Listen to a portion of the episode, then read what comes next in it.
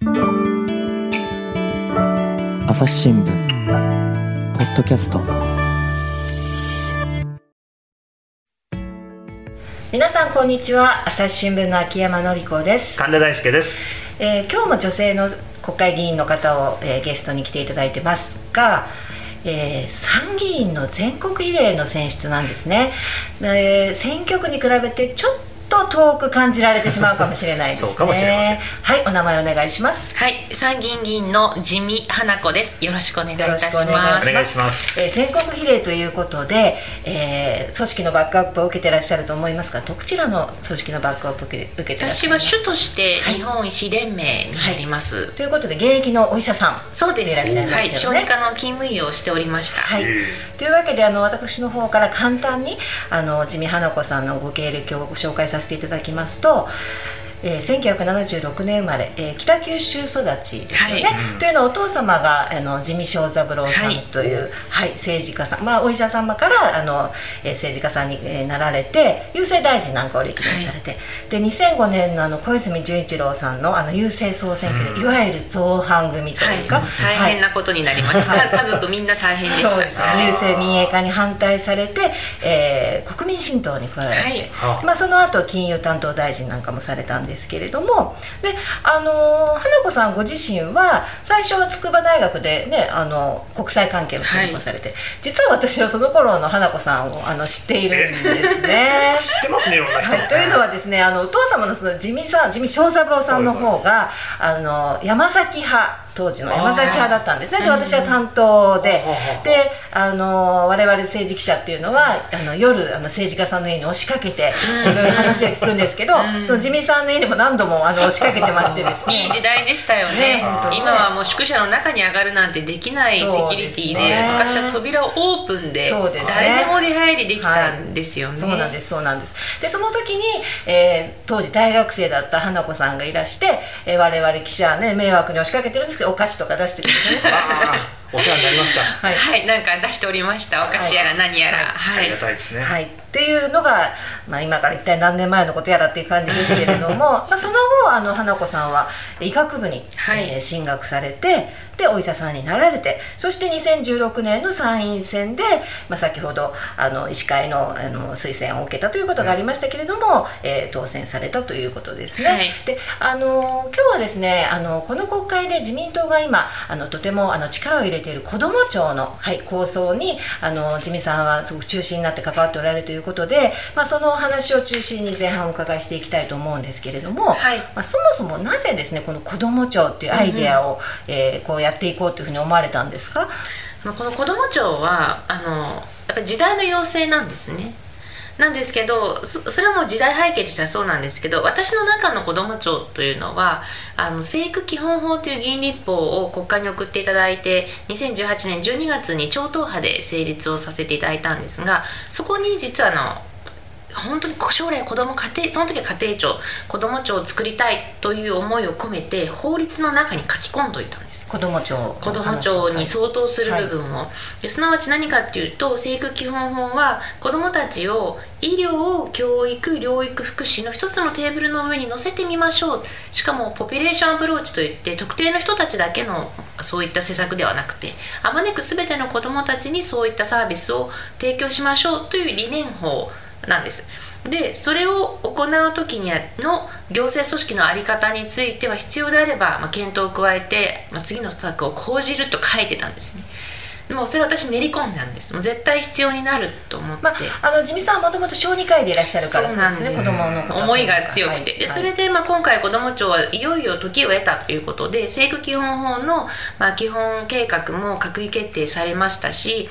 でかつコロナでやっぱり女性の自殺子どもの自殺こんな国やっぱりもう少し何とかしないと本当に追い込まれているという、まあ、そういう危機感もあって子ども庁。でこれはあの若手だけでまあ、あえて結成しています。やっぱり10年前の民主党政権の時に、まあ、養父一元化の話いろんな荒波があってある意味政局になってしまった。で私たちは今回政局にしたくないんですね。本当の子どもたちのための政策を作りたいのであえて、まあ、子育て世代の若手の国会議員が呼びかけ人となって代表格を置かなかったわけです。そうすると40代なんかが50代なんかが中心はい、30代40代、50代が中心、ただし、その呼びかけ人は我々だったんですけれども呼びかけに応じて来てくださった方々にはですね大臣経験者ですとか大御所の先生がわんさか押し寄せてくださってトータル今まで90名ぐらいの先生がこの議論に参画していただいています。であのこの子ども庁のポイントなんですが先ほどあの、まあ、いろんな、ね、その福祉から教育から療育からといういろんなそのえ今ではその役所ごとに分かれているところをその一元化してみるなんていう、まあ、そういうところもポイントの一つかなと思うんですけどもなぜね新たな役所を作って、まあ、しなくちゃいけないのかちょっとポイントをいくつか教えていただけますか？厚生労働大臣の所管ですね。今あの児童虐待とかあるいはあの教育はまあ文科省で、まあ、内閣府はあの子ども子育て本部と男女共同参画局があって特にこのあの10年前からの認定こども園ができて、まあ、徐々にこの10年間でここ太ってきたんですね。でおそらく10年前は内閣府の子ども子育て本部がなかったのでこういう議論って正直本当できなかった両省庁対立のような構造になって、ところがこの10年間むしろ現場の方が認定こども園ができて、まあ、それまで都道府県が所管だったあの、まあ、例えば幼稚園とか仮に認定こども園になったとすると市町村との連携とかができるようになってきたんですね。でそういう土壌が変わってきたっていうのは非常に大きい。でなのにもかかわらずやっぱり頭でっかちなんですね。政府だけ分かれていると。で一方でやっぱり市長さんたち大変熱心に子育て支援やってる市長さんたちに聞くともうそろそろ一元化してほしいと。自分たちの先進的な、まあ、市市町村ではもう子ども部局統一してますよあ明石市なんかがそうなんです。まさにまさに、ねで我々も今現在の子ども庁に向けての勉強会は自民党の有志で続けてますけれどもこの勉強会で地方議員300人が参加してもらってますがアンケートを取ると3割ぐらいが地方部局を統一してるんですけど7割実はまだなんですねでそれは何かというとやっぱ厚生労働省の例えば医療的ケア児であれば障害の部分の話が降りてくるから、まあ、それでそのまま素直に障害をやっていると。で一方で子どもの部分はまた子どもの部分に降りてくるということで例えばちょっと困難を抱えると本当に制度の狭間に落ちてしまうっていうことがあってまそれでまあ子ども庁っていうのはぜひとも必要だということであの私たちは今回訴えている。で特に今回のポイントはですね専任の大臣をくこと。なるほど。子ども担当大臣。子ども担当大臣。シンプルに子ども大臣を子ども大臣ですね。はい。でしかもひらがなで子供なので、あの子供たちに届くようにひらがなで子供にしてます。子供大臣。あともう一つはやはり予算をあの倍増してほしいこれはあの対 GDP 比でいくとヨーロッパにおいては、まあ、特に先進的なところは大体3%中ぐらいなんですが日本って1%そうまあ子供に振り向けてる台ですね、まあ、4から7ぐらいの間うろうろしているっていうところなので国際的に見てもやっぱりこれはあの半分なんですね現在。ですからここはなんとかあの改善をするべきだろうということで予算の倍増。あともう一つは強い権限です例えばあの今話題になっておりますような DBS ですね小児性愛者のがまあ反復が多いということで、まあ、子どもの現場から働くのをやめていただきたいという、まあ、はい。はい制度ですけれども、例えばこれやろうと思っても学校でやるんだったら文科省ですけどベビーシッターだと内閣府なんですね。で保育士だと厚労省。でこの全体の例えばほ法律体系を作ろうと思うとは無犯罪証明書なので法務省ですよねだからこれ全部連携取らないといけないんですが温度を取る大臣がいないと医療それぞれの役所睨み合いになっちゃうので全然政策が進まないっていうところがあります。ですから今はあもう一つはですねやはりあの保育園落ちた日本はいうんはいっていうのがありましたけれども、まあ国民の声が特に若い女性の声が政治に届くようになってきたんだと思います。はいはい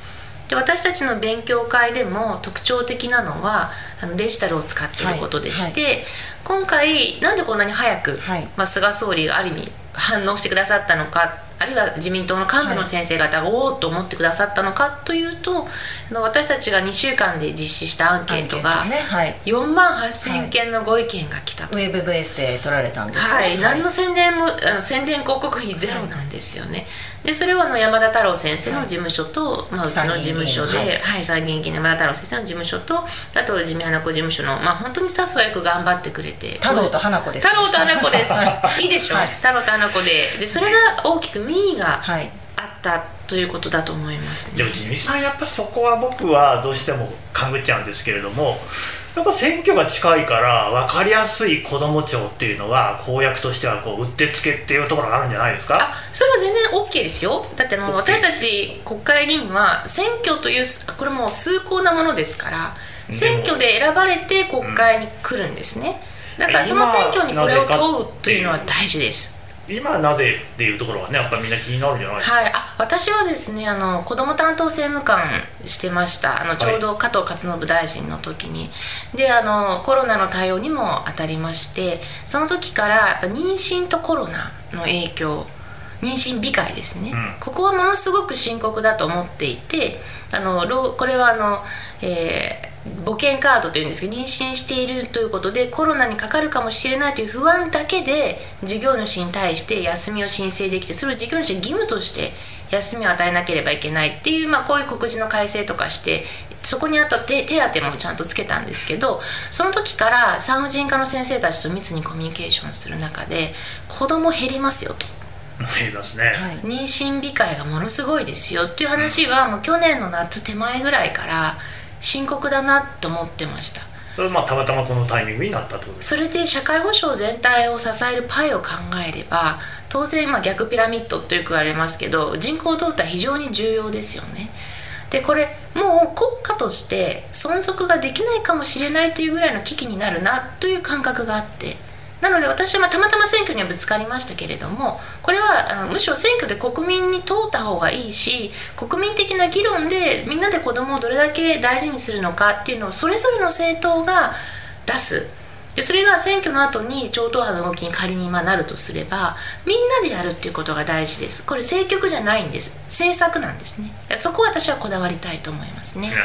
あの役所のねあの縦割り確かにそこに狭間に落っこっちゃってる人たちとかいるしこう睨み合いになっちゃったりするととてもよくわかるんですけれどもそのために新たな役所を作るっていうのはですね例えば、まあ、先ほどお話の中にもあったんですけれども、あの認定こども園あの時もすごい鳴り物入りでねその文科省と厚労省のその縦割りを超えて子どもを第一に考えてなんていう風にできたんですけどどうもあれなんか鳴り物入りでできた割には今そんななんか全然ね機能できてないかなと。だから器を作るっていうことよりももっと目の前のなんかっていうことを大事にしてほしいみたいに言う、ね、人もいますけど。今回のはい。子ども庁の議論は原価原業をきちんと寄せるってことを非常に重要視してます、ですから内閣府の今までの子ども子育て本部を拡充すればいいじゃないかとかご意見あるんですけど私はそこは否定的です。原価原業を集めてちゃんと所管大臣を置いてやる。でなぜかというと例えば私がやっている難聴対策議連っていうのがあってあの1000人に1人の子供が生まれながらに難聴なんです、でも聞こえないんです本当に。でその聞こえない赤ちゃんたちのお父さんお母さんのほとんどは聞こえるお父さんお母さんたちなのでとっても不安になるわけですよね。でたったこの施策をあの医療さっき申し上げた療育教育福祉を一つのテーブルに載せたいと思うこの施策医療的ケア児も同じだと思いますがやろうと思うとこのまだ私の小さな事務所に30人ぐらい人が来それぞれのて役所から、はい、それぞれの役所と厚生労働省でもほほとんど年金局以外は 全部の所管にまたがってるんですね。もうでそれで私も国会に来てとか子育てとかねそうです。そうです、全部ねはい、うんで私も国会に来て学びましたけれども、役所はとにかく自分が与えられている仕事以外のノリを超えることをはい。役所からできないというはい。性質があるんですね、はい。はい。これ私はすごく不思議なんですけど要するにおせっかいができないわけですよ、所管なので、はい。なのでそれをやりたいと思うと、い。政治的な意図を持って呼ばなきゃ来ないんですよ、はい。で政治的な意図っていうのは、たまたま私今国会議員という立場頂戴していますけど、仮に私はそれ呼ばなけれはい。ば何も動かないんですよ、そうじゃなくてやっぱ行政の仕組みの中にそれを入れておかないと、その人に人のその政治の意図というものにそのその時々のですね国会一人の国会議員の意図みたいのに左右されるような政策じゃダメなんですよ、子ども政策は。国全体の決めにしてほしい、だからそのためにはシステムを作ることがです。絶対必要ですね。もうこれはもう本当にこの5年間で痛感しています、うんなるほど、はい。あとあのこの中身もさることながらですね先ほどあのアンケートをしたなんていうあのあのお話もありましたけれども私がすごくこの興味深いのはこの子ども庁の議論の進め方ですよね。であのアンケートを取ったりとかあとあのウェブサイトを見るとね。全部の議論のねその何月何日にどういう議論をして、えー誰がゲストに来てみたいなこととかでこういうことを話しましたみたいなのが全部書いてあるでしょ。はい。まあ言ってみれば直接民主主義みたいな感じですよね。はいはい。でただ一方でねこれってあの自民党の今までの物事の決め方とは対極にあるように思うんですよ。で自民党の決め方と良くも悪くも、なんていうか伝統芸能保存会というか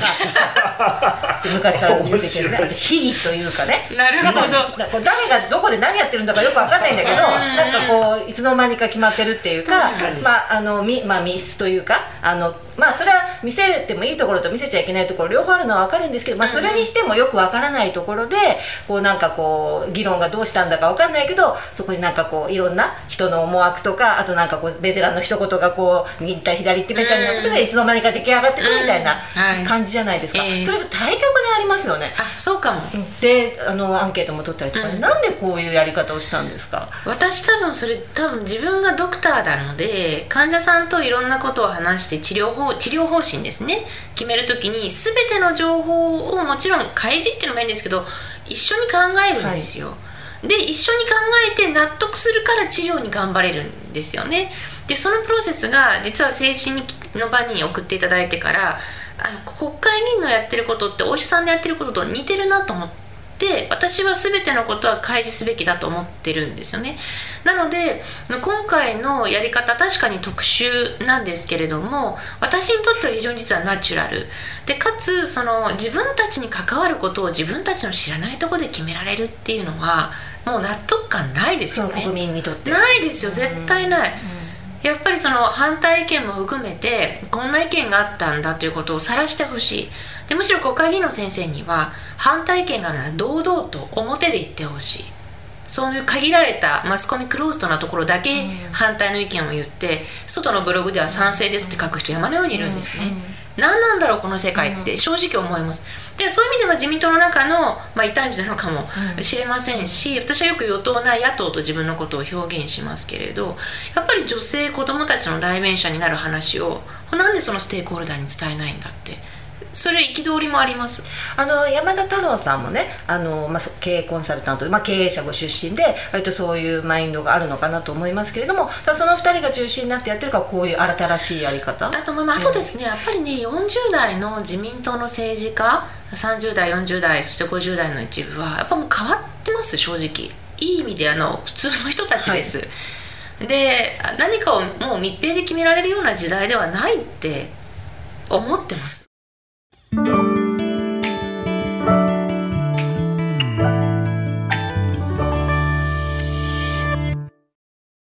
朝日新聞ポッドキャストニュースの現場から。世界有数の海外取材網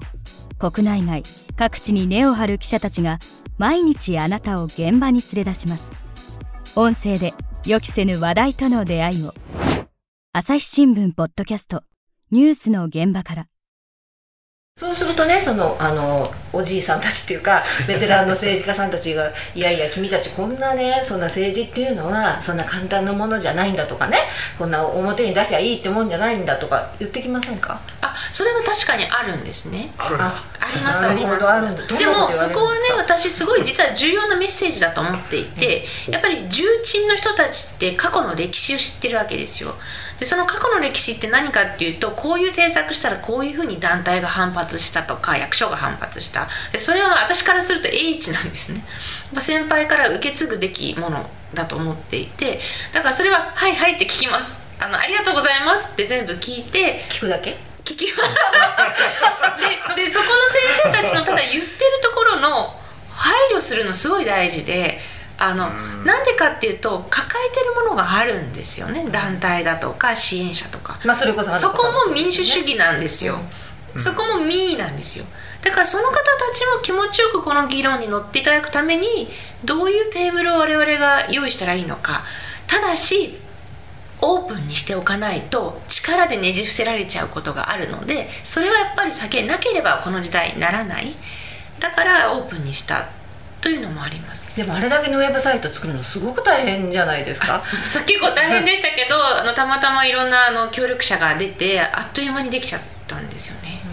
なるほど。あのそうするとねあの我々メディアとするとそのメディアの役割もいらなくなっちゃうんじゃないかっていうね、いやこれこそがですね。私はメディアの皆様にお願いしたいんだけれども真骨頂だと思いますよ皆様のまあ、我々の役割がね皆様そうだから今までっねてフィルターを通した情報ある意味フィルターをマスコミだとするならば、フィルターを通した情報を国民の、まあ、今も多くは受け取ってます。だけど直接情報がもらえるんであれば、本質論の政策の話をしなければいけないんですねで今回の議論の中のマスコミ報道で私が一番違和感を抱いているのは我々は用法一元化の話を一言もしてません。そのつもりもないんです。むしろ三類型で教育の質を揃えるってことをすごく重要視しています。がこれ政局にしたい人たちもいるので用法一元化に踏み込まずっていう報道ぐらいしか私には目につかないです。で一部の新聞マスコミで本質論していただいてます。でもここって私マスコミに対して次のステージにマスコミも行かないとこの国本当に良くならないしかつマスコミの人が本当に一般大衆から取り残されちゃう、これを私はある意味、まあ、あのお示ししたいですね、だからマスコミの方にも頑張ってもらいたいだからこそ私ちょっとねこのやり方すごく関心がなるんですけれどもね。ありがとうございます。ちょっとここから先は話をちょっとテーマをはい。ガラリと変えまして、その政治家という仕事とかも参議院比例のーちょっとはい。これこそあの秘技の世界かもしれませんけれども寺子さんあのまずは政治家っていう仕事なんですけれどもそれこそお父様がねその政治家さんでで、まあ、我々記者にお茶とかお菓子とか出してくださってたりしててそういう政治っていう仕事はすごく身近そうですね。小学校の私はあの1年生の時に父があの当時衆議院議員の自民党の衆議院議員で北九州あの旧4区ですけど福岡の当選させていただいて30年でした。だから私のまあ幼稚園に入った時からまあ36歳ぐらいまでの人政治人生においては、まあ、いわゆる政治家の娘として生きてきたところがあるので身近といえば身近ですでいつからその自分ご自分がその政治家っていう仕事これはですね今も実は思ってないんですよ。えあの私はそのへこれあの誤解なきように言っておきたいんですけどしっかりと務めは果たしますしつ果たさなければいけないと思うんですが実は私もともとは政治家には絶対ならないと思って生きてきました。でなぜかというと父を見てて母を見ててあの大変な責任のある仕事で普通の人がやっていいものでもないしやれるものでもないなっていう感覚だから恐れというか畏怖というかそういう感覚でこの職種を見ていたので自分みたいないわゆる普通の人がこんな世界に飛び込むっていうことはもう絶対ないと。で父の仕事をカバン持ちで最後ちょっと父の政治にの期間の間手伝ったのは秘書さんしてらっしゃいましたねそれはもう理由が明確にあって母が苦労してたからで私が専門医が取れたのでこの最後のおそらく父の政治人生の最後の4年間ぐらい、まあ、親孝行しなきゃなと思って手伝ったまあだけででかつ父があの30年の政治人生を終えた後地味家は実は喜んでたわけです。これでもう政治との関わりはなくなると。激動でしたからね、はい。郵政民営化とか、はい。落選とか、はい。政権交代とか、ものすごい激動でしたから、とところが私は父が郵政監査の時とそれから今のまあ郵政事業も見ている中で政治ってものすごい変革を起こしちゃうんですよね。で郵便局は全国にそれこそ、まあ、2万何千件あって津々浦々あるユニバーサルサービスこれ医療とすごく似てるんですね。なんですけど政治の決めでこれを、まあ、ある意味転換するってことができちゃうんだと怖さも知ってたわけですなので私は本当にあの当直してた時にあのアメリカのお母さんからの電話相談で自分のホームステイ先に送った娘がお腹痛くなっていうウェブサイトねうん。紹介されてるお話ね。その相談乗っただけで泣かれた時に日本の介護保険って私国民のためにあるっていう説明今まで医師会してるわけですよ。国民の皆様のためにこれは違うんだと。医療従事者にとって大事で目の前の患者さんを区別するのが医療の日常で今日本に起こったらおそらく私はもう,、ね。そうもう離職します、小児科医多分続もう心が病んじゃって続けられない。だからこれは全国民にとって重要だと思ってかつ政治でこれが変わっちゃうので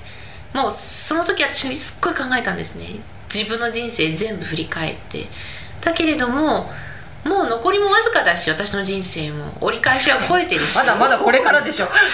どうせみんな死にますかまあそらりゃそうだでその時に何も持っていけないでしょ、うん。貯金通帳持っていくわけにもいかないしその時の職種を持っていくわけにだから死ぬんだからどうせ。だったらもう残りの人生は次の世代のために頑張るしかないなと思ってもう本当にあの覚悟を決めて臨みました。あのそこでその、えー参議院の全国比例はい。いわゆる職域支部、ええええこの職域支部ってなんかすごいクロートな言葉で職域支部って何なんですか、はい、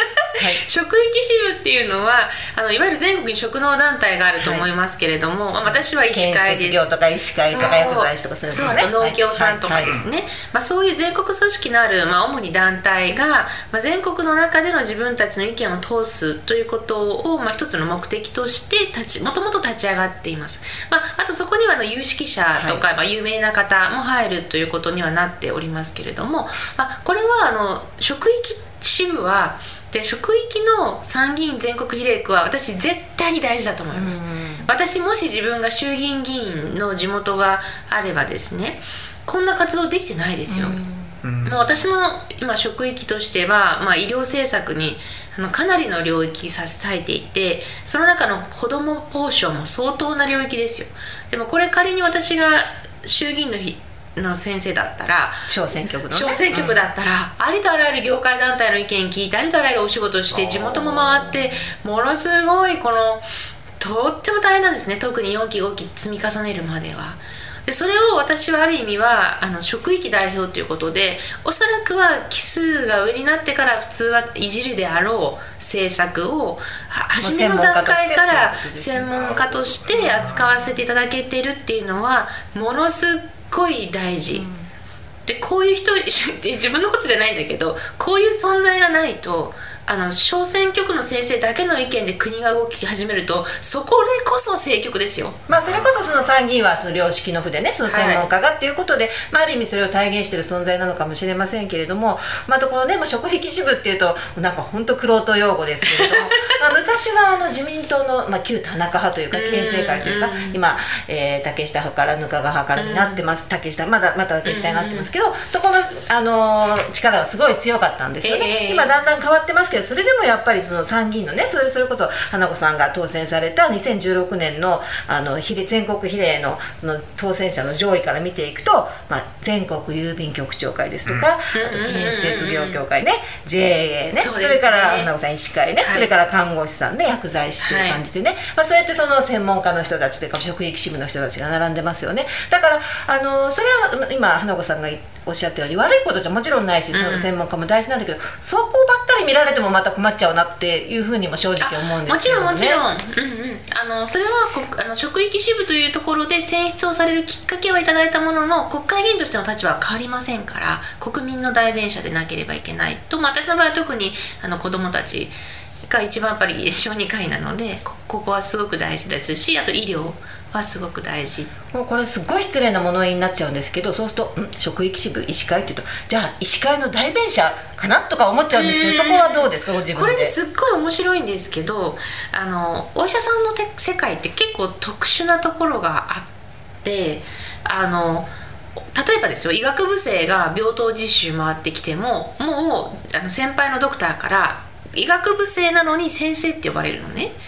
でそれで先生その考え方はこうだだって言って踏み込まないんですよ。もうその先生にはプロフェッショナリティがあって勉強していて患者さんを一番見ていて診断方針あの治療方針出してきたからすごく尊重する踏み込まないっていうなんか特徴があるんですね。でそれが医師会にも多分あるんだと思います。あのそれぞれのプロフェッショナリティのもとで選出されて送ってきてるので他の組織を見てるとかなりその組織の言われてることそのままやるのが組織,、ね組織内議員のや、うんそうですね。私一回も何も言われてない、言われたのはそれこそ生育基本法をあのきちんと通してねっていうのは当時当選させていただいた時に横倉先生や小児科医科の先生から言われたけれどそれ以外でああしろこうしろって指示されたことが実はないんです。本当ですか？本当にない。で 伸び伸びさせてもらっててい。いのかなって。まあだからそれがお医者様のプロフェッショナリティの感覚と合致するのと同時にあの医師会の綱領っていうのがあるんですけど医師会がどういうふうにあの自分たちの組織を律するか。でこれ一番大事なのは国民とともになんですよ。国民のための政策をする国民のためにやるっていうのが医師会の一一丁目一番地にあるので。事務所にちゃんと貼ってあるんですね紙ね。貼ってあるんですよ。これねなんでかっていうと、私のおじさんが、はい。あの長崎県の佐世保市というところで当時医師会長をしていてでそのおじさんがこの綱領委員会に携わってたの。で当時の医師会長の横倉先生に日本医師会これだけの活動をやってるのに掲げてるいわゆるモットーがないんだと。で作れって言って作ったのが私のおじさんが一つのきっかけになっている。だからすごくあのなんていうのかなお医者さんってあのいろいろなうがった見方で見られることもありますけど、まあ、ほとんどの先生たちはピュアですよね。ジミさんねここまで話聞いてて僕1975年生まれなんですよ。多分同世代同じですね。ですよね、はい、でこの間ね牧島かれんさんも同世代で、そうそうそう。いやあのね自民党でね女性の議員でもう頭脳明晰で気骨あふれてるしすごい僕嬉しいんですよね。ありがとうございます。子供庁なんてまさにそうでうちも子供ねいるんですよ。10歳8歳でね、ついに俺たちの世代を代表する人たちがちゃんと政治の現場で声出せるようになってきたかっていうのは本当嬉しいんですよね。ありがとうございますただねやっぱりね僕一個気になるのはね子供庁もぜひ頑張ってほしい、うん。けど今やっぱコロナですよね。うん。でねコロナに関して言うとこの間あの医師で作家でもある夏川壮介さんっていらっしゃるんですよ、はい。この間ポッドキャスト出ていただきましてね「うんうん。で臨床の砦」って新しい本をね書かれたんですけれどもそこで問題提起をされた。医師がいるんだけれどもコロナに対応している人としていない人でめちゃくちゃ差があるでいろんな問題が指摘されます。例えば日本は病床たくさんあるんだけれども、うんうん公営の病院が少ないもんだからなかなか使いにくいよって話だとか、いやベッドはある、あるけれどもそれを支える医師看護師がいないからなかなか治療ができないので、患者さんを受け入れられない。日本医師会というのはですね基本的には、まあ、町医者の方が多い団体ですよね、そういうお医者さんがこうもっとコロナの看病に携わることができれば、うん。うんコロナの状況ももっと良くなるんじゃないかっていうふうに思うんですけれども、うんうん。それ言えるのってやっぱ地味さんじゃないですかね。ああのですね日本医師会は全国30万人いるドクターのうち16万人が約所属をしています、うん。で開業医もいますけど私のような勤務医も実は医師会員なんです。はい、なので医師会は必ずしも開業医の代弁者ではままずないんですね。まあまあ、ででまあと思っていただいた方がいいっていうのが組織代表で私が出るぐらいですから。うん、勤務医の私を出したぐらいですから。まずそこ置いといて。置いといてね。ででその上で申し上げるとその治療に当たるということとあのこのコロナ全般のワクチンも含めて関わることってまずちょっと分けていただきたい。でワクチンはですね今オールジャパンでやってます。うん、うん。本当に頑張ってます。もう医師会の先生から私日々メール来ますけれどもものすごい今日も100人打ちました250人打ちました、まあ、こういうのは全員野球でやってます。っていうのがまず1点。それから治療は違うんですね。これは私も大学院接合の中にいましたけれどもかなり特殊です。コロナの治療は。なぜかというと1人の患者さんを ICU に入れると3倍の人手がかかるんです。うんうん。あの本当にびっくりするんですけど1人入れると2人断るんですよ患者を。で寄せて看護師さんたちをでその着替えですね感染防御の着替えだとかそういったところにものすっごい人手がかかります。なので思ってる以上に労力がかかるっていうのがまず1点。でそれからコロナを見れる病院という施設になると拠点病院がまず重症ではですねになりますあと発熱外来に関して言えば多くの先生たちに参画いただいて何万件という開業医の先生方が発熱外来を請け負いました。でも、まあ、それ報道はされてませんけれど請け負っておられます。でその中の先生方のやっぱりちょっと聞くお声として私はこれ致し方ないと思うんですがご自身が、まあ、高齢で基礎疾患のあるドクターそれなりにおられます。で実際一番初めに亡くなった医師会員はあのとはと、まあ、あんまり細かくは言いませんけど関東のあの開業医の先生で往診で熱心にされてた先生ですね。ですから自分たちの命もまあ守るっていうこともあるので私はそういった部分は致し方ないのかなと思います。であと病床はまた別なんですね。病床自体は都道府県の医療計画というところで決められているのでこれ知事と医師会と両方です。医師会が言えば物事が病簡単に動くんであればそれもうそんな簡単な話はないわけであって都道府県知事のもとの医療計画の中で病床確保をやってます。全部わかるんですけどでもやっぱりそこで人手が足りてないっていう現実は間違いなくあるんですよ。あります。それはやっぱりその解決できるとしたら医師と一番つながりのある地味さんだと思いますしワクチンに関して言うと確かに今お医者さん頑張ってるな看護師さん頑張ってるなあ嬉しい。りがとうございます。なんで薬剤師は注射しないんですかね？薬剤師さんはあの養成課程の中で人に何かを投与するっていう教育は受けてないんですね。うんけ訓練すればいいんじゃないですかね。外国ではそういうふうにやってますよね。これはねもう少し議論された方がいいと思いますけれども、まあ、私は例えばですけども今回、まあ、訴状には上ってワクチン接種の対象にはなりませんでしたけれどもう打ち手の対象にならなかったんですけど、例えば臨床工学技師っていう全国に3万人強いる国家資格があるんです。で彼らは日々の透析で皆さんあの指してくれる人たちシャントっていうんですけどそれ指すの臨床科技師なんですね。で透析あるいは ICU あるいは ECMO もそうなんですけど人工呼吸器をか携わる方たちであの医療機器なんですがこの方たち実際はシャントに戦死もしているし薬物の投与もその透析の機械を通してやっているだけれども今回針を刺すというところに対しては認められなかったんですね。なで私ははてなと正直思ってるわけですよ、うんはてなです今国難でしょ？うん。で打ち手を増やしたいんでしょ？とそうです。で薬剤師さんは分かるんですよ。本当にあの養成課程でもやってないし実技もないのでいきなりはっていうのは分かるんだけれども、じゃあどうして臨床工学技師が入らないのかなと。でさまざまな、まあ、聞けば役所に聞けばそれこそ維持法制というんですけど医療系の、まあ、維持維持医医者の医に持事柄に維持法制。さまざまな法律の中で維持法制の中でシャントというものは人工物だからこれは打たないとか、まあ、そういう整理はされたんだとは聞いてはいるものの大事なのは国難でしょってとこなんですよ。そうです。だからもう少しね現場を見て役所のあるいは政府の方にも現場を見て誰が何をやってるか見てほしい。そんな人事みたいに言わないでくだいさい。や私相当やらせてくださいそうそうそう、まそれなりに、ま難しいですか？えこれはね私はまだまだの展開の余地があるんじゃないかと思って見守ってますけども、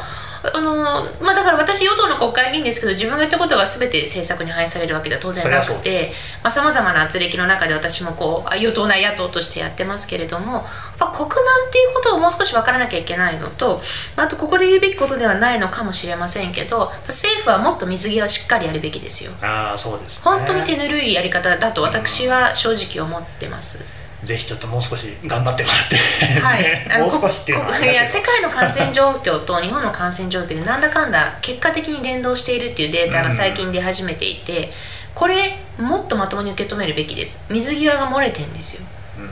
すいませんすいません。これねあのコロナ編でまたぜひあのもうすいません。出ていただければと思いますけれども今日は本当にありがとうございあました。りがとうございました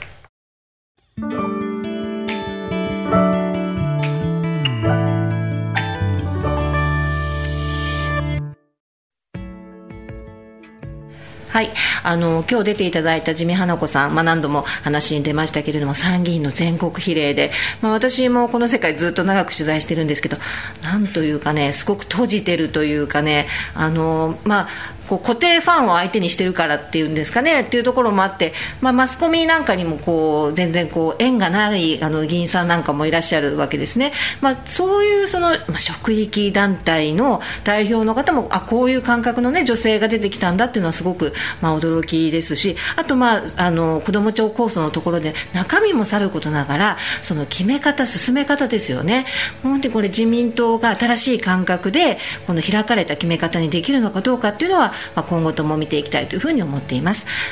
朝日新聞ポッドキャスト秋山紀子がお送りしました。また聞いてくださいね。この番組へのご意見ご感想をメールで募集しています。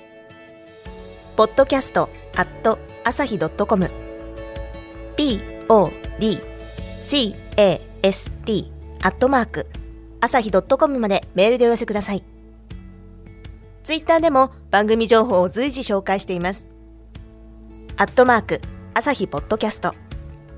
朝日新聞、ポッドキャストで検索してみてください。